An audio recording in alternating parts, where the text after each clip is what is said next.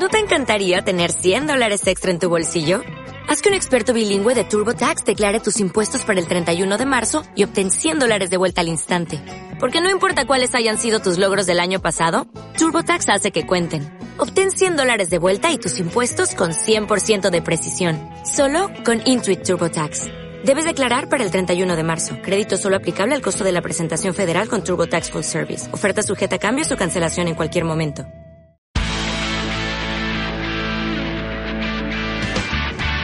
442 con Saúl Morales, y Manuel Pulido y Néstor Sánchez.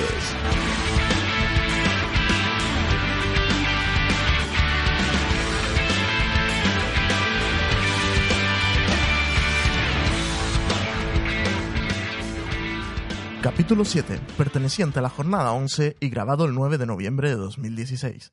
Bienvenidos a 442, tu podcast sobre la liga. Mi nombre es Néstor Sánchez y en el podcast de hoy analizaremos todo lo correspondiente a la jornada número 11 de la Liga Santander. Como de costumbre, daremos nuestro 442 con el 11 ideal del fin de semana, el entrenador de la jornada y repasaremos los rankings de los trofeos Pichichi y Zamora. Y como la próxima jornada hay parón de selecciones, en la previa haremos un breve análisis a la convocatoria que ha hecho Julen Lopetegui para los partidos contra Macedonia, clasificatorio para el Mundial de Rusia 2018, y el amistoso que disputará ante Inglaterra. Los encuentros de esta jornada eh, nos han dejado los siguientes resultados. Málaga 3, Sporting 2, Granada 1, Deportivo 1, Real Sociedad 2, Atlético 0, Osasuna 0, Alavés 1, Las Palmas 1, Eibar 0, Real Madrid 3, Leganés 0, Español 0, Atleti 0, Celta 2, Valencia 1, Villarreal 2, Betis 0 y por último el partido que cerraba la jornada, el Sevilla 1, Barcelona 2. Tras estos resultados, la clasificación queda así. Primero el Real Madrid con 27 puntos, le sigue el Barcelona con 25, Villarreal con 22, Atlético con 21 y en posiciones UEFA el Sevilla con 21 y la Real Sociedad con 19. Cerrando la tabla tenemos al Sporting con 9 puntos, a los Asuna con 7 y Granada con 4 puntos.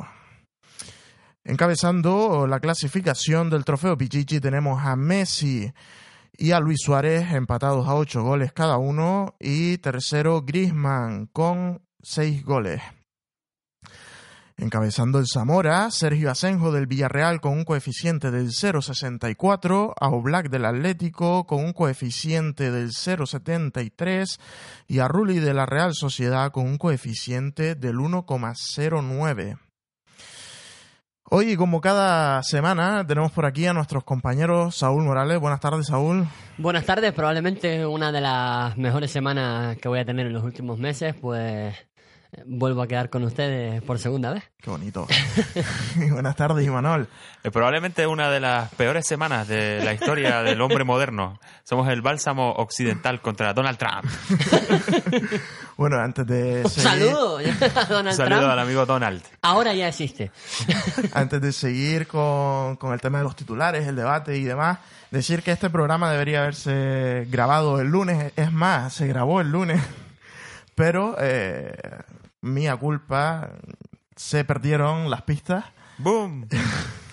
y no, no se pudo editar el programa ni, ni publicarlo, así que estamos dos días después aquí volviendo a grabar en el estudio y nada. Pero esto se, se cobra, estas horas extras. Estas horas extras se cobran. Ah. Tran- tranquilo, Vale. Ahora con la victoria de Trump todo adquiere más sentido. Ahora, Podemos Eh, hablar de Trump hoy, el otro día no podíamos. Por favor. No, ya, podemos seguir. No quiero- lateral derecho consagrado en el Celtic durante Sí, ya. muchos años. Bueno, seguimos con los titulares. ¿Entra Trump? ¿No entra Trump en los titulares de esta semana? Puede ser eh, el entrenador de la semana.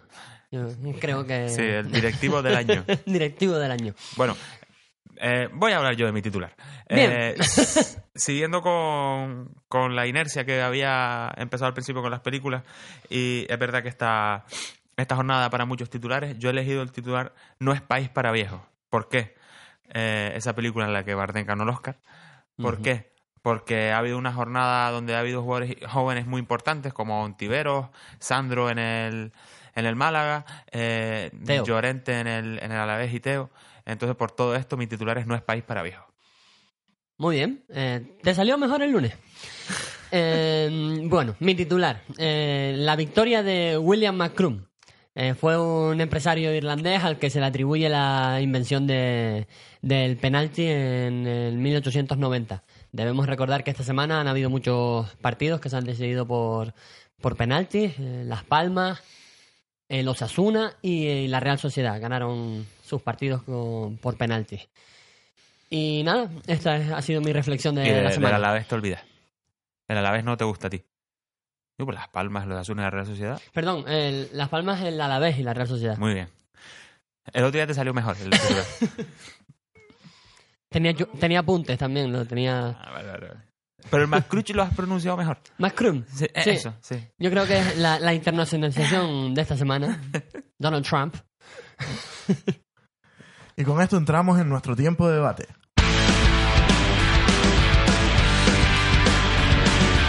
¡442! Tu podcast sobre la liga. Bueno, como cada semana, chicos, vamos a empezar con el partido que nos ocupaba el pasado viernes y este era el Málaga 3, Sporting 2, remontada del Málaga frente a un Sporting que la verdad es que se puso dos veces por delante en el marcador sin esto servirle para, para conseguir la, la victoria. El Málaga se supo aprovechar de, de la superioridad que le daba Lillo en el minuto 71, siendo expulsado. Y nada, destacar sobre todo el papel de, del delantero de, de Sandro, jugador que, que se iba del Barcelona por no marcar. Y ya vemos, cinco golitos ya esta, esta Eh, Sandro temporada. haciendo de Alcácer en el Málaga. Eh, bueno, No me tiren de la lengua. Yo eh, destacar que, que fui un poco gafe en Twitter el otro día. Puse que este Sporting, si bien le había dado bastante caña el otro día, me pareció que el Sporting estaba jugando bastante bien contra el Málaga. Es una lástima adelantarte dos veces y que te remonten las dos veces y acabar perdiendo el partido. Pero es verdad que se dejó llevar por una excesiva pasión, Lillo, una cosa que le suele pasar. Y su expulsión, yo creo que más que merecida, hizo que, que al final el Málaga acabara ganando. Tiene una defensa bastante. eh, a veces excesiva en su aplicación de, de faltas, sobre todo a Morevieta, Merey y Lillo, algo menos Canella. Y le ha perjudicado eh, en varios partidos y se ha visto algún espectáculo en los últimos minutos de algún partido un poco lamentable. Pero bueno, independientemente de eso, esa expulsión marca el partido. El Málaga no deja de ser un, un equipo alegre, eh, confiando en, en su cantera. Eh, importante la aparición de Ontiveros en la segunda parte, que sé que quieres hablar de él. Sí, como tú quieras. Y bueno, a ver hasta dónde crece el Málaga. Todavía sin una clara eh, idea de juego mantenida durante los 90 minutos. Veremos hasta dónde llega. Bueno, Juan ha demostrado sobre el entrenador a lo largo de su trayectoria, ha confiado bastante en los jugadores jóvenes. Este año lo está haciendo en el Nesseri, y Ontiveros y en Pablo Fornals, que ya es realidad. De hecho, fue convocado con Vicente del Bosque, estas convocatorias suyas. Bueno, en fin, Y pero, Diego es un- Llorente, pero un jugador muy bueno. Eh, y lo de Ontiveros, vamos, eh, le dio la oportunidad y la verdad es que el chico cambió el partido. Para mí ha sido el gran jugador, la gran estrella de esta jornada y espero que siga teniendo oportunidades. Seguimos con el Granada 1, Deportivo 1.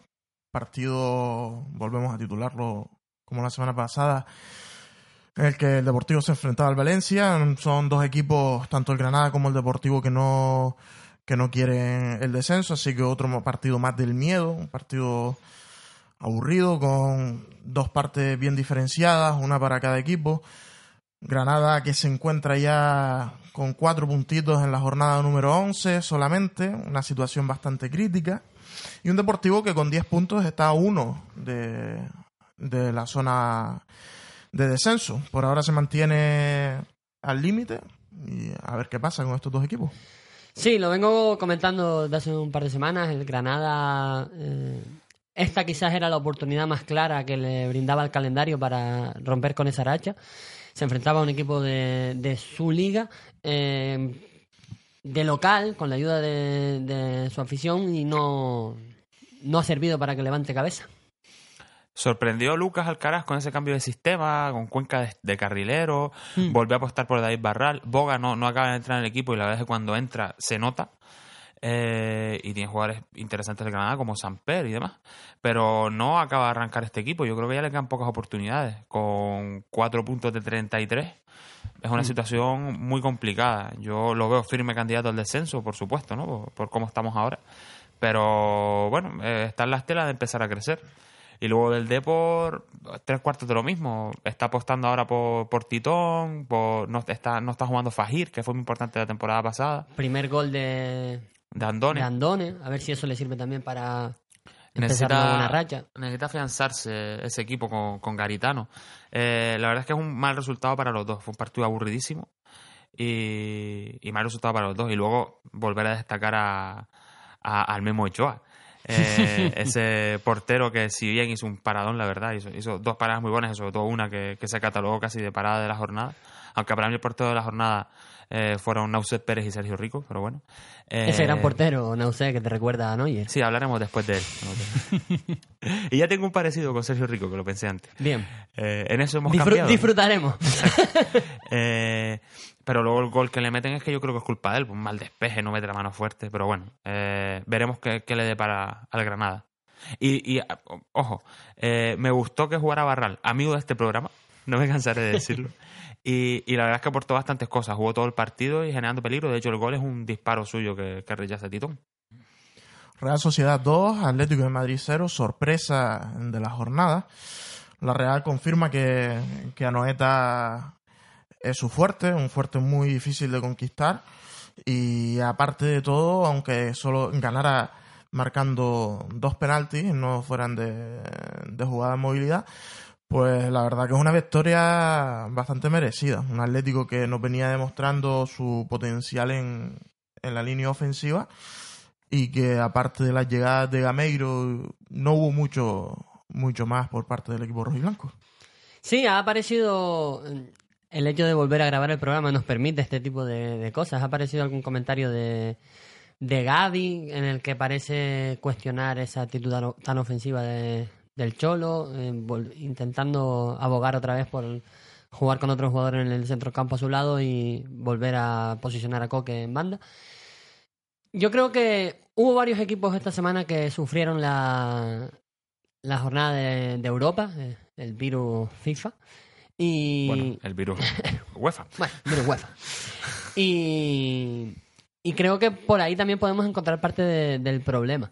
Eh, la Real Sociedad está en una muy buena racha. eh, destacar, mm, pues, la, el buen hacer de Eusebio. Y sobre todo a mí el que me llama la, atención y es el ojito derecho, es mi ojito derecho, Carlos Vela, que generó peligro en cada, en cada jugada. Yo no, no estoy muy de acuerdo con Gaby. Creo que, que el peor partido de la temporada Atlético de Madrid, sin contar esos empates al principio y demás, ¿no? sobre todo de, la última época, fue este partido contra la Real Sociedad, donde se vieron superados por una muy buena Real Sociedad. Es verdad que tuvo 20 minutos cuando empezó a aparecer Coque, que, que mejoró el Atlético de Madrid y se acabó el Atlético de Madrid con el tiro al palo de, de Gameiro. Pero vamos, yo creo que le viene bien ese juego más ofensivo, le viene bien esa, esa variante. Y creo que es un equipo versátil, es un equipo que es capaz de jugarte un partido más defensivo y otro partido más ofensivo. Es un equipo que por lo menos tiene un plan, no como otros. Entonces, no como otros con Z. Doble Z. Z. Pero, en cambio, te digo, a mí me gusta más este Atlético de Madrid. Ha sido un tropiezo, es un campo muy, muy difícil. La Real jugó muy bien. Destacar a Iyarramendi y Surutusa. Para mí, fundamentales en el buen hacer de la Real Sociedad. Xavi Preto está un poco más, más tapado, ¿no? En- aunque es un gran jugador. Y cuando Canales está al 100%, también va a aportar muchísimo. Oyarzábal, Vela, es que es un equipazo, la verdad. Osasuna 0, a la vez 1, un resultado trágico para los rojillos, sobre todo para Enrique Martín, que ayer fue destituido como, como técnico de- del equipo navarro. Un Alavés que, que a pesar de jugar como visitante demostró tener hambre de gol. Un Osasuna que generaba ocasiones, pero veíamos que tras el gol del Alavés pues no, no era capaz de llegar con peligro a la portería de- del equipo vasco. El Alavés controló todo el partido, haciéndose con el centro del campo, pues gracias a- al juego de Marco Llorente, que tuvo un 91% de, de precisión en sus pases. Bueno, Saúl, déjame hablar. Te voy a tener que callar, que estás siempre Eh, empezando. vale, vale. Déjame hablar. El partido derby Navarro-Vasco, derby, derby de Escalerría, eh, y me toca hablar. Me- a ver, a mí a la vez es un equipo que me gusta mucho. Eh, a mí me Que gusta destacar a, a Llorente y a, y a Camarasa. Eh, son dos mediocentros muy jóvenes, muy, muy buenos y que, y que le aportan mucho a la vez. Es verdad que es un equipo que acaba de subir y que, y que su objetivo este año, por supuesto, es la permanencia, pero me gusta mucho cómo juega. Me sorprendió la suplencia de Edgar, aunque jugó toquero, que yo creo que fue por, lo hablamos el otro día, ¿no? Por, por el campo en el que jugaron. El, el Reino de Navarra es un campo muy complicado y por eso creo que jugó toquero y no Edgar. Al final ganan de un penalti, pero es que llevaron el peligro durante casi todo el partido. Y un nuevo inicio para, para los Asuna. la llegada de Joaquín Caparrós parece bastante acertada. Eh, incluso cuando lo leí pensé, mm, creo que es la segunda o la tercera vez que entrena Caparrós a los Asuna. Pero me sorprendió que no y me, me pareció una decisión muy buena. Y creo que a partir de la, del rigor que puede aportar Caparrós a, a sus equipos, el Osasuna puede, A mí la verdad es que Caparrós, Michael Keaton, ¿no? Que se parece. no es un entrenador que me gusta mucho. Batman. Eh, a mí no. El Batman que mejor mira. Y por el más bajito. A mí no, no me. Es un entrenador que no me gusta mucho. Y yo creo que lo hablábamos el otro día. Creo que el problema de los Asunas no es de entrenador, no es de idea. Yo creo que es de futbolistas. O sea, les falta, si bien tienen a Roberto Torres, a De las Cuevas, el otro día jugó Otegi, eh, el canterano, que para mí lo hizo muy bien. Les falta, aunque Sergio León, habíamos hablado de- bien de él en los otros en los otros programas, le falta un delantero quizá más contundente para primera y quizá un central. Entonces, hombre, eh, Caparrós te va, te va a asegurar puntos y el Osasuna no está tan mal, que Hmm. lleva siete puntos, lo comentabas antes. Pero bueno, a ver si, si este cambio le, le permite seguir creciendo. Yo creo que se inicia una nueva etapa y Caparrós es un entrenador que a partir de un fútbol práctico y resultadista eh, crece, crece con sus equipos y con, digamos, con pocos recursos, como ya demostró en el Bilbao, con gente de la cantera, eh, puede llevar el equipo a buen puerto. Bueno, después Bielsa con los mismos jugadores jugaba algo totalmente distinto y mucho más bonito y más y con más resultados. Pero bueno, es verdad que, que es un jugador que apue- es un entrenador que apuesta mucho por la cantera, saca bastantes jugadores, tiene muy buena prensa, que eso fue lo que hizo que casi fuera seleccionador. Ay, Dios mío. Y- A- alguna que otra perla no- nos regalará. Eso sí, es la verdad que es un tío que es muy carismático. Me cae bien, pero, pero no me gusta co- como entrenador. Y luego hablar de Nausset Pérez, el Neuer español. Ese portero que hace las paradas raras, pero que es un partidazo, casi para el penalti.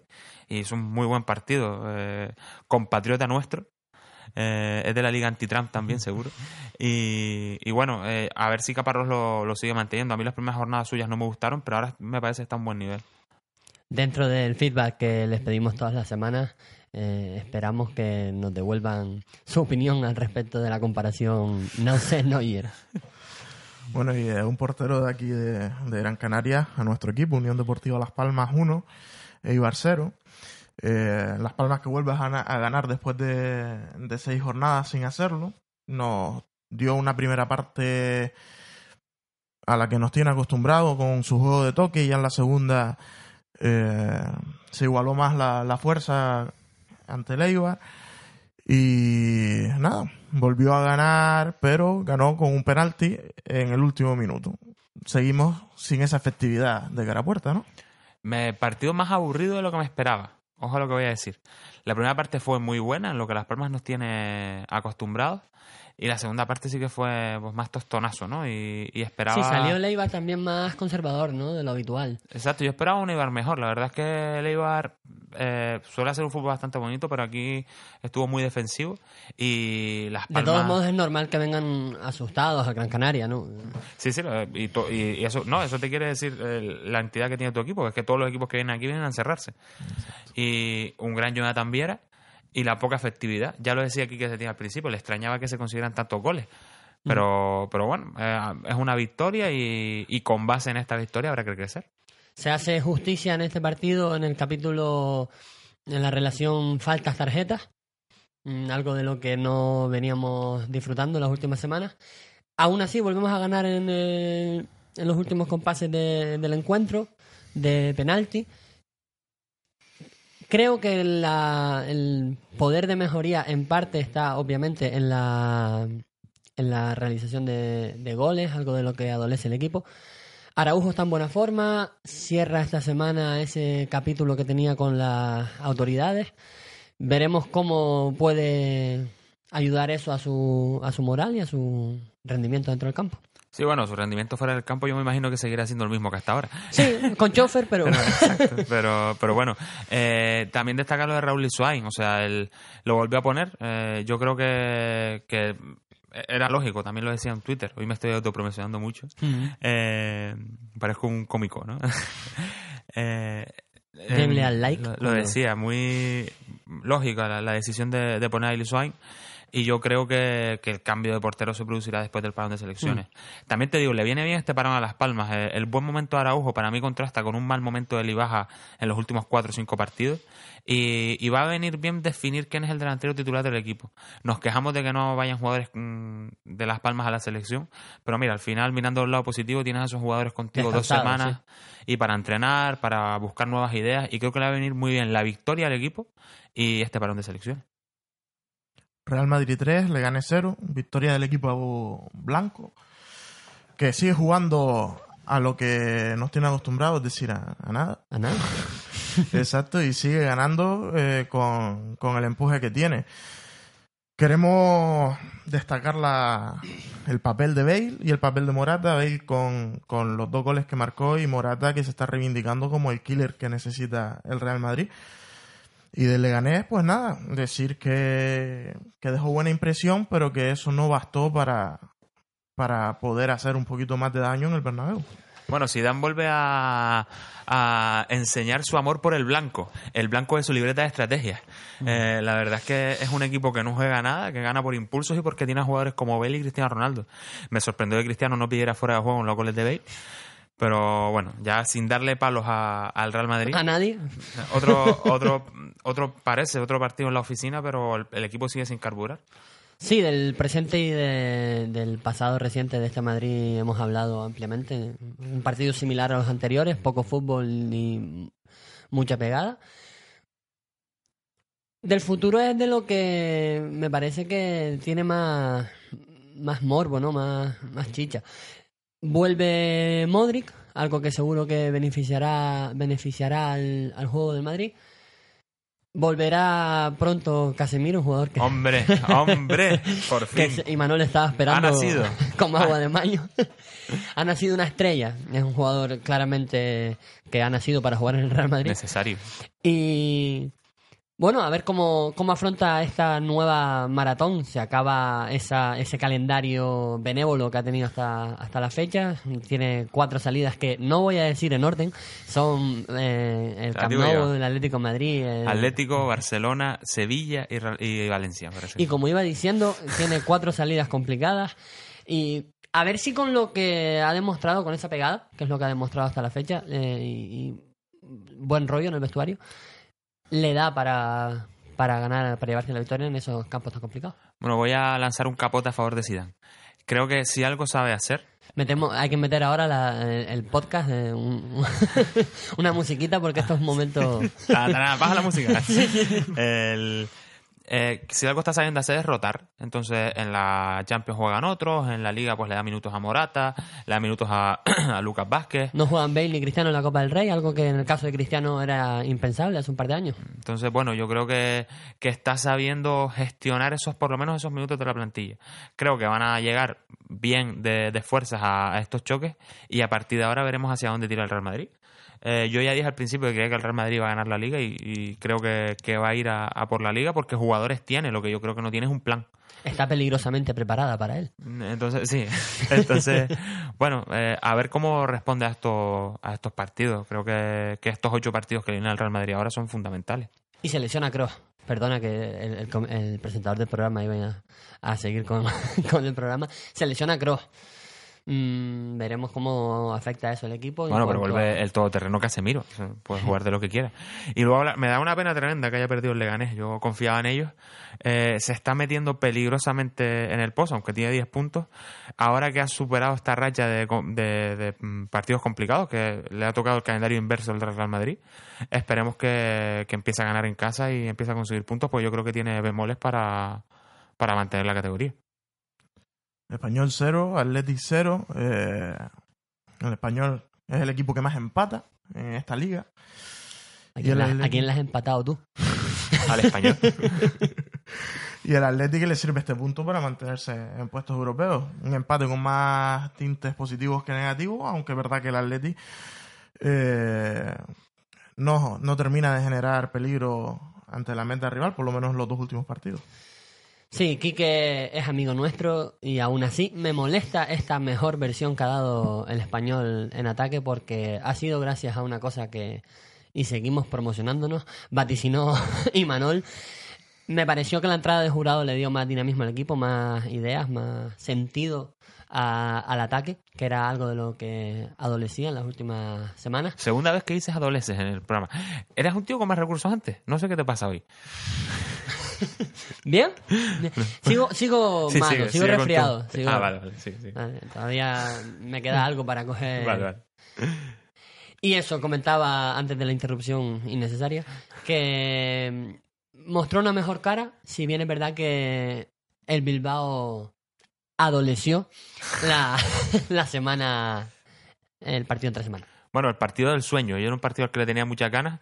Valverde contra Sánchez Flores. ¿no? Hoy no le voy a llamar Quique. Quique, Pero sí, un partido muy, muy aburrido que, aunque la entrada de jura- de jurado mejoró al, al español, mm, no ofreció nada al final el equipo. Eh, lo que hemos dicho estos, estos días o, o la- los siguientes, en los programas anteriores, yo creo que es un equipo fuerte, que mantenga los puntos, que saque, que por lo menos no pierda.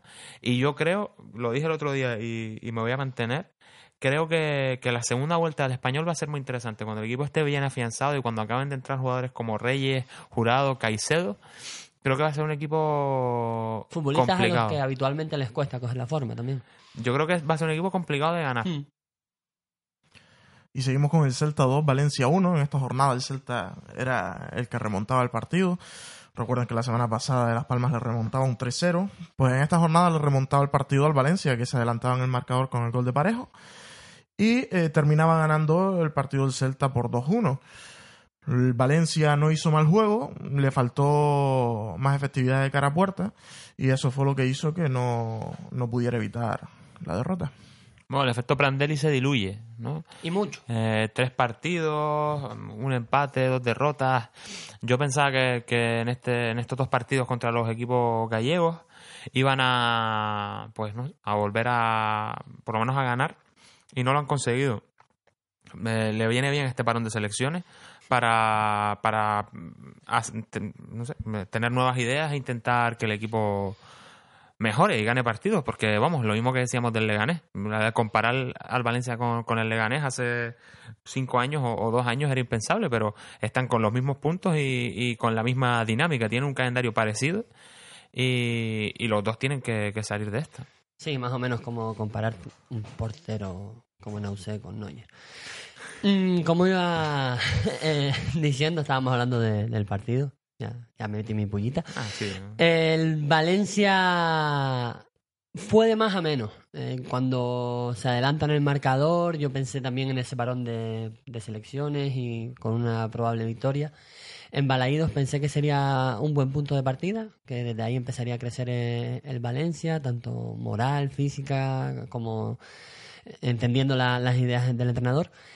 Y al final no pudo ser. El Celta es un equipo muy, muy imprevisible, probablemente el más imprevisible de toda la categoría. No- En la primera parte prácticamente no, no generó jugadas de peligro y en la segunda eh, avasalló al Valencia. Escuela Bielsa, ¿no? Lo de, lo de Berizzo, muy, muy esto, muy imprevisible, partidos locos que, que- que casi no sabes lo que va a pasar. Marcas al hombre en todo el campo, un poco. Esto, vamos, pero bueno, al final ganan y, y están y hacen un fútbol bonito de ver, menos en, en Las Palmas, que fue un fútbol, vamos, bueno, tuvieron esos 20 minutos mágicos. como cualquiera pero- que viene al Gran Canaria. Exacto. Otro de los partidos de la jornada fue el Villarreal 2, Betis 0. Villarreal que sigue invicto en el Madrigal y que propuso más juegos que el Betis, que realmente no dejó nada de buena imagen y que de los últimos 15 puntos tan solo ha ganado 3. Una situación crítica para los, los verdiblancos. La verdad que la afición ya ha encendido las antorchas y, y la directiva escuchaba, no sé si fue ayer o a principios de semana, que, que no llegaba, no llegaba a final de semana Poyet como entrenador del Betis. Partido en parte parecido al Celta Valencia. El Betis, mm, si bien en ataque no, no ofrece nada, no empieza mal el partido, el Villarreal no encuentra vías de acercarse a, a la meta de Adán y a raíz del primer gol en una jugada aislada eh, de Manu Trigueros con un disparo desde lejos, cambia el partido, el Betis mm, no sabe sobreponerse a ese gol, de la misma manera que el Valencia no supo sobreponerse a la mejoría del Celta. Y al final el fútbol es un estado de ánimo. Eh, me imagino ahora mismo a, a Poyete esperando la, las declaraciones que va a hacer mi, mi compañero Imanol. Sí, ya está relamiéndome aquí. Ah, al principio decíamos, Aprovecha. los- nuestros primeros programas decíamos el polletismo vive. Hemos pasado del polletismo vive a hace dos, tres programas el polletismo se mantiene y hoy día Poyet es un zombie. Eh, esperando a que... Gran- La verdad. tenía- Gran ese titular. titular es mejor que... Se me acaba de ocurrir, no lo- la verdad, sí. Eh, bueno, entonces, no sé. Yo creo que están esperando a que Las Palmas lo rematen en, en el siguiente partido. Yo pensaba que, que a día de hoy iba a dejar de ser entrenador del Valencia, del Betis. Pero bueno, lo, lo sigue siendo y yo creo que si hoy no lo han echado, hoy miércoles, no lo van a echar más adelante porque aunque ahora me llevaré, no, el destino, ¿no? También pensaba que Trump no iba a ganar. Eh, pero bueno, ya todo es posible. Puede ser que el Betis me llame para yo entrenar al Betis. Total, Cualquier cosa puede pasar. En definitiva, si no, la decisión que tomó los Asuna echando a, a Quique Martín, que yo pensaba que tenía más crédito, me parece acertada antes del parón de selecciones y tienes tiempo para preparar el equipo. La de Poyet, yo creo que ya se hubiera tomado. Si no se ha tomado, me da la sensación que le van a dar un partido más y un partido en casa. Ahora, metiéndonos en materia, eh, lo, lo hablábamos el otro día. eh, un equipo tiene que durar 90 minutos. Al final, esto me sorprende que equipos como el Valencia o como el Betis sean tan endebles mentalmente. Les meten un gol y se vienen abajo. Estos equipos tienen que ser fuertes y eso quien lo trabaja es el entrenador. Yo creo que Prandelli lo estará trabajando y, y Poyet, yo creo que no le transmite esa confianza a los jugadores. Al final deja de confiar en Dani Ceballos, uno de los mejores creadores de fútbol que tiene el equipo. Juega Joaquín intentando llevar esa la batuta del juego y no está tampoco Joaquín para 90 minutos eh, ser el, el líder de ese equipo. Mucha calidad, pero se acaba diluyendo con el paso de los minutos. el año pasado, cuando, cuando echan a Pepe Mel, eh, el entrenador que traen, que no me acuerdo exactamente el nombre, pero vamos, era un entrenador de, Hay que venir preparado al programa. Exacto, sí, es que se me acaba de ocurrir ahora también. Fue un entrenador que no contó con Dani Ceballos y le dijo a Dani Ceballos, si no te tomas esto en serio no vas a jugar. Dani Ceballos con unos inicios parecidos a los de Isco, ¿no? Uh, así, este jugador, eh, vamos, mm, fuera del establishment, ¿no? Total, un antisistema. Estos jugadores que nos gustan el 4-4-2. Eh, pero a mí lo que me sorprende es que no juegue eh, Rubén Castro, que Musonda no esté entrando, Alex Alegría, que estaba aportando goles, no jugó este partido de titular. Eh, Nahuel, que es un jugador muy bueno, no lo pone. Está apostando por un tipo de fútbol que yo creo que no le viene bien al Betis, porque objetivamente no le está viniendo bien. Y esa pareja de delanteros en la que, en la que yo mismo depositaba esperanzas para, para este Betis tampoco ha respondido a las expectativas. Sanabria, Rubén Castro, a priori suena muy bien, eh, parece que te van a garantizar goles y al final no. Eso tampoco ha. Mm, Yo te digo, creo que, que el partido contra Las Palmas será fundamental eh, en el destino de Poyet. Y hablando del Villarreal, bueno, el Villarreal, el equipo menos goleado de la liga. eh, esto Mm. es importante, un equipo que juega tan bien, que le metan tan pocos goles. Ninguneado en esta convocatoria. Eso te iba a decir. En esta y todas. Yo creo que, que podrías hacer una, una alineación de la selección española con jugadores del Villarreal y casi casi te saldría. Pero bueno, jugadores como Trigueros, eh, Bruno Soriano y, Mario. y Mario deberían estar, o incluso Víctor, Víctor Ruiz. Pero bueno, en definitiva, gran equipo y, y para mí de los cuatro primeros, el que tiene un plan más claro. Y se cerraba la jornada con el Sevilla 1, Fútbol Club Barcelona 2. Un Sevilla que dominó la primera parte, que se adelantaba por parte de Vitolo y que acusó el esfuerzo físico en la segunda mitad, donde eh, terminó remontando el equipo azulgrana. Un Barcelona que se adelantaba en el minuto 40, se empataba el partido, perdón, en el minuto 43 por parte de Leo Messi y remataba Pinta bien ese chico.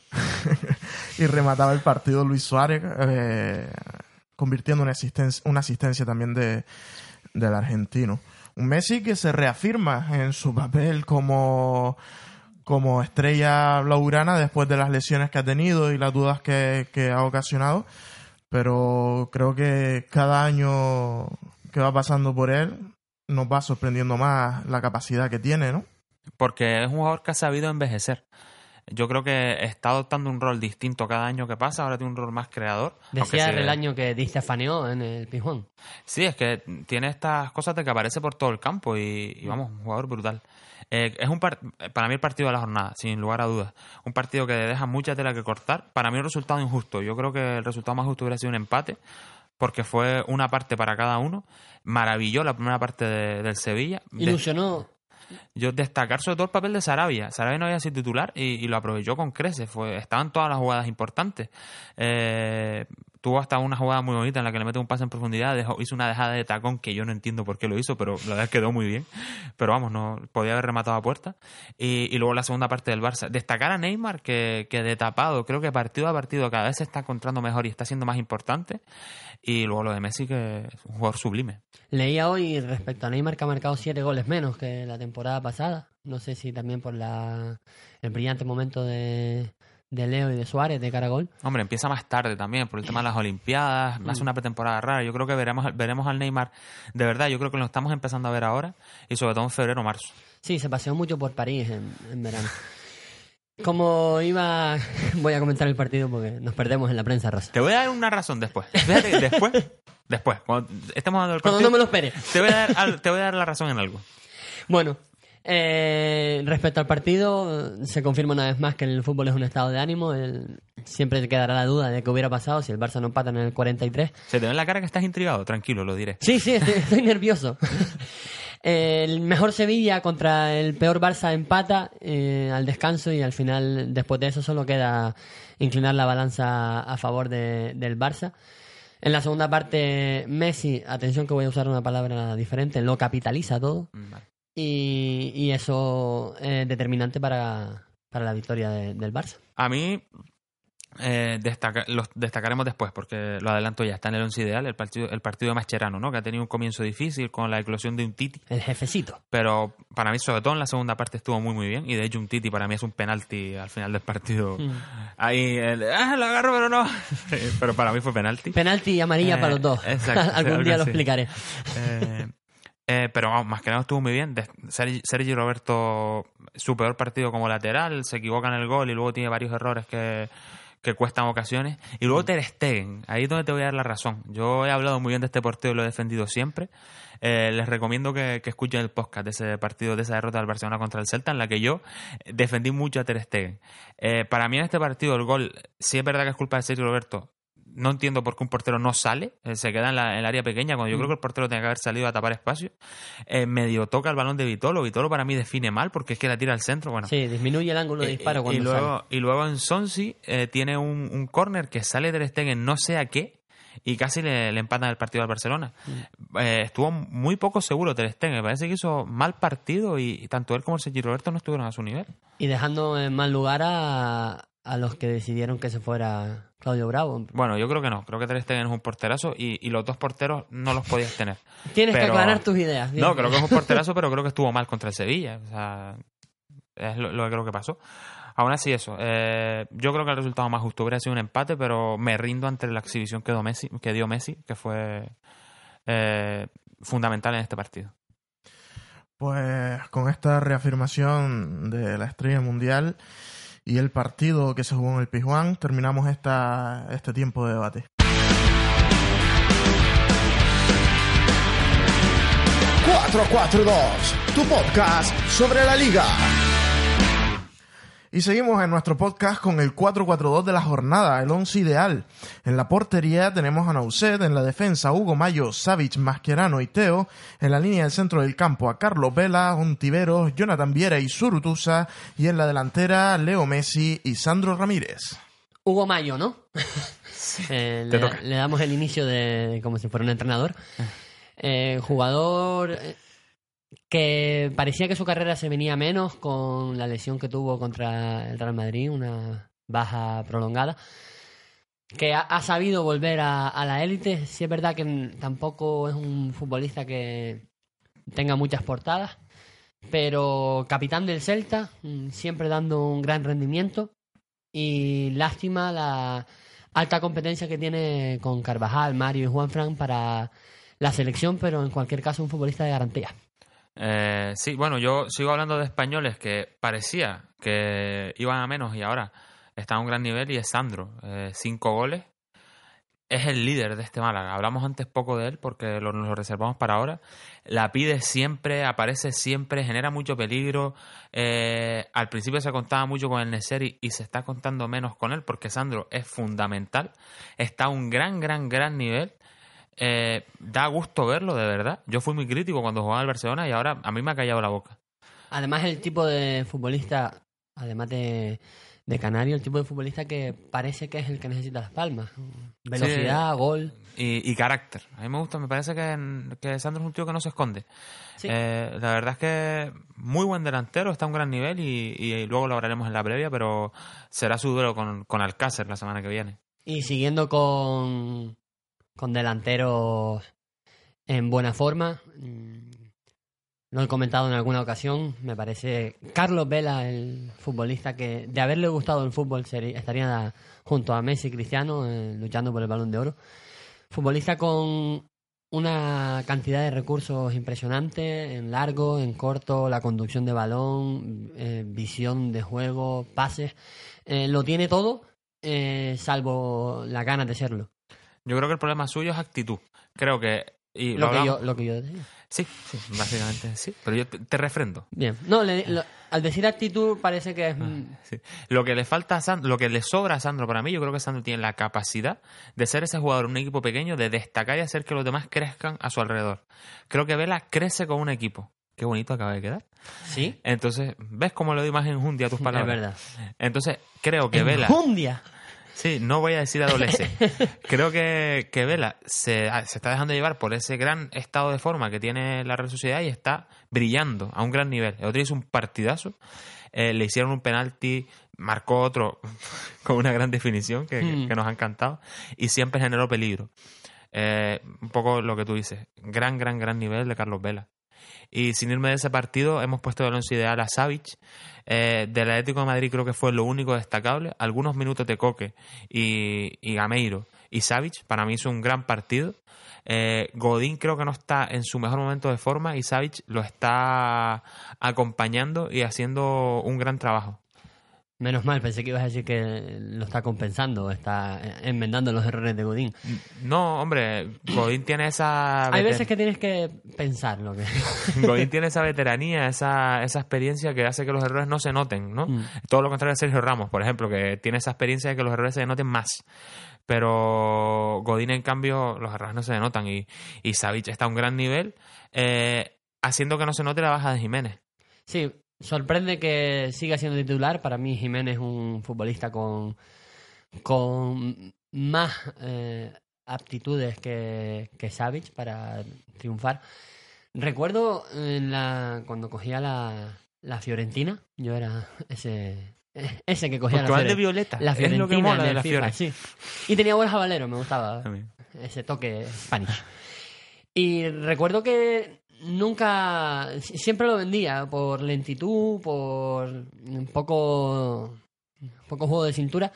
Y es verdad que en estas semanas ha demostrado suplir todo eso con intensidad, con saber estar y con anticipación. Me gusta que, que tu actitud jugando al FIFA sea importante en este programa. Bien. No, Eh, solo quería resaltar que... No, bien, bien, me gusta. eh, me- luego me explicas cómo ves el juego de cintura de los jugadores Bien. en el FIFA. Pero vamos, lo de, lo de Savic es bendito dolor de cabeza el que le van a generar a, a Simeone cuando Jiménez se recupere, porque tiene tres centrales a un gran nivel, que es lo que busca cualquier entrenador. Y ojo, pensa, el otro día estaba pensando en esto, no tiene nada que ver. Lo de Barán, eh, le reclamamos a, a- siempre Lo de Wikileaks. no tiene nada que ver, pero fíjate que, que todos los años decíamos, o pe- yo pensaba, ¿no? Mi- coño, Barán tiene que ser titular, es un delantero genial. Está jugando todos los partidos de este año. La verdad es que le han ido cuadrando las lesiones y ha ido jugando. Y yo no le veo a tan buen nivel como, como otros años. No sé muy bien por qué. No sé si es que se deja contagiar por el, por el equipo, pero no le veo a ta- tan buen nivel como, como otros años. Ya sigo con mi lucha entre contra el Madrid. entre el equilibrio y la agilidad es donde se mira el juego de cintura en el FIFA. Eh, creo que hemos hecho un partido muy completo para poder superar a un rival muy fuerte, muy fuerte. Ah, hemos tenido que hacer las cosas muy bien desde el principio hasta el final y creo que las hemos hecho así y hemos merecido, hemos merecido esta victoria. Es cierto que los goles han venido de penalti, pero en todo momento no ha dado la sensación de que la Real controlaba el partido. Con el 0-0, incluso con el 1-0 ha tenido ocasiones y luego ya, pues bueno, en estos minutos finales. Sí, creo que estábamos haciendo méritos para tener el premio del gol y el premio de la victoria en el cómputo general de los 90 minutos. Creo que los jugadores han hecho un desgaste muy grande y bueno, creo que hemos, hemos merecido, hemos merecido esta victoria.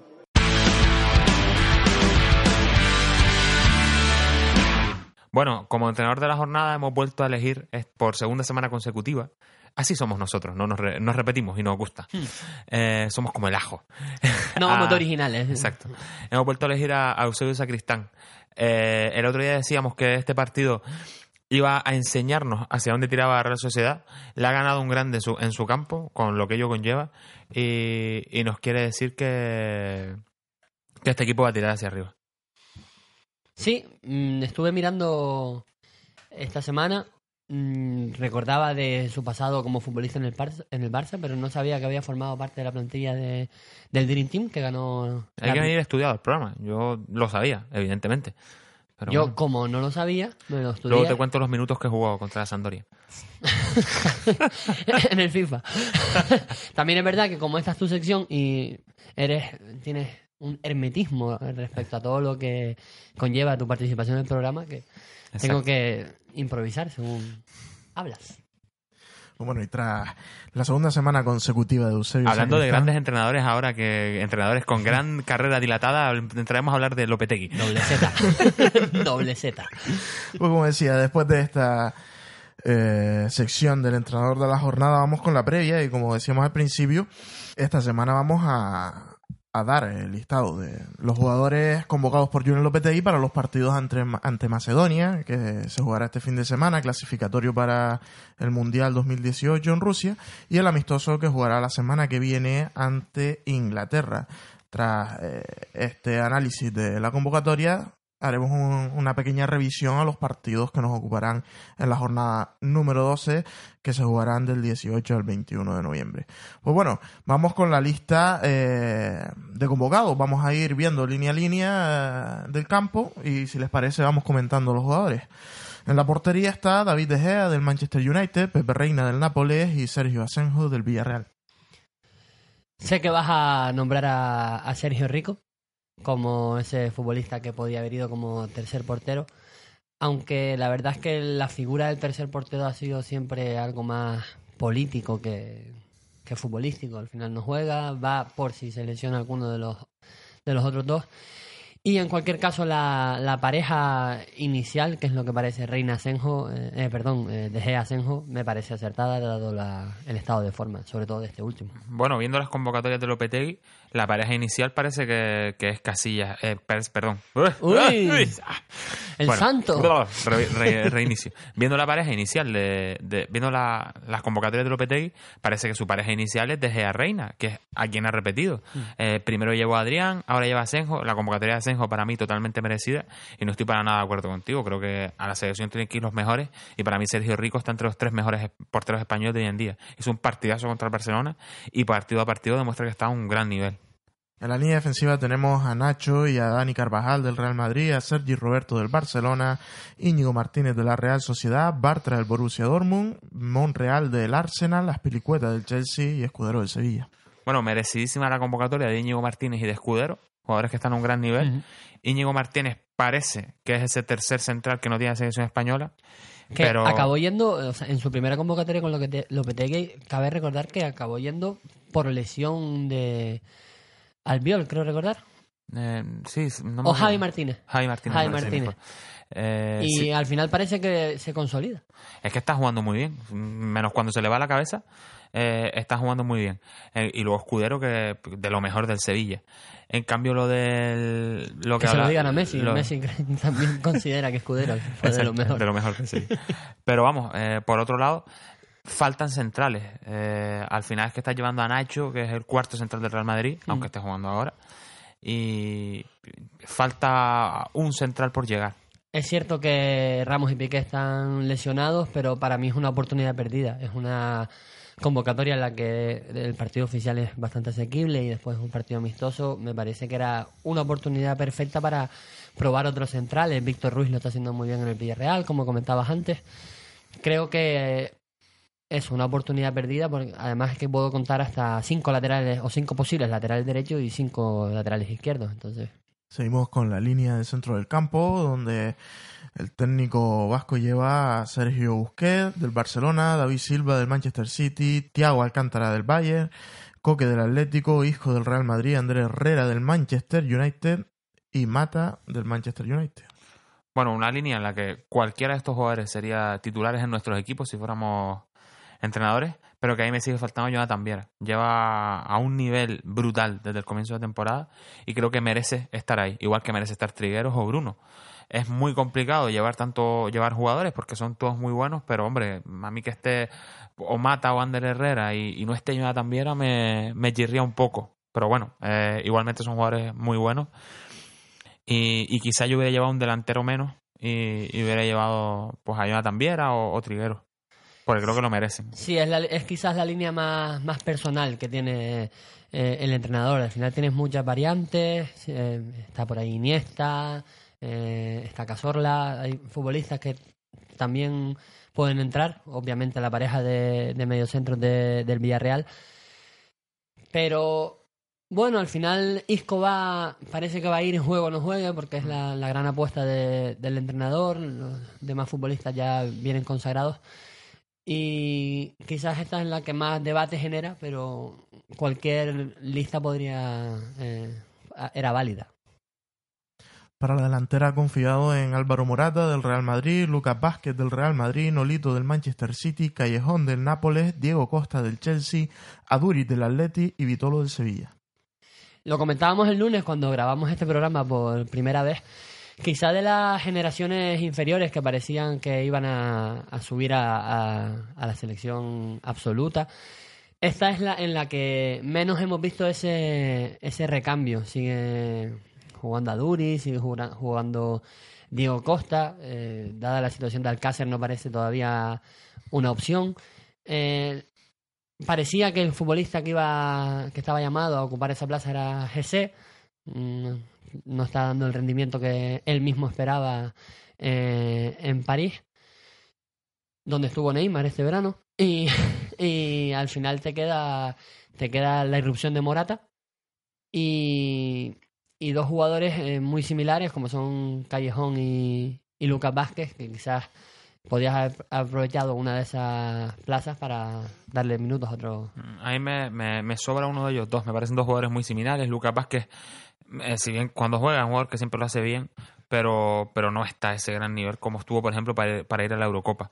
Eh, leí hoy que Morata lleva siete goles este año en, en la selección, ya muchísimos goles. Es el máximo goleador de la selección este año y Nolito con, con seis.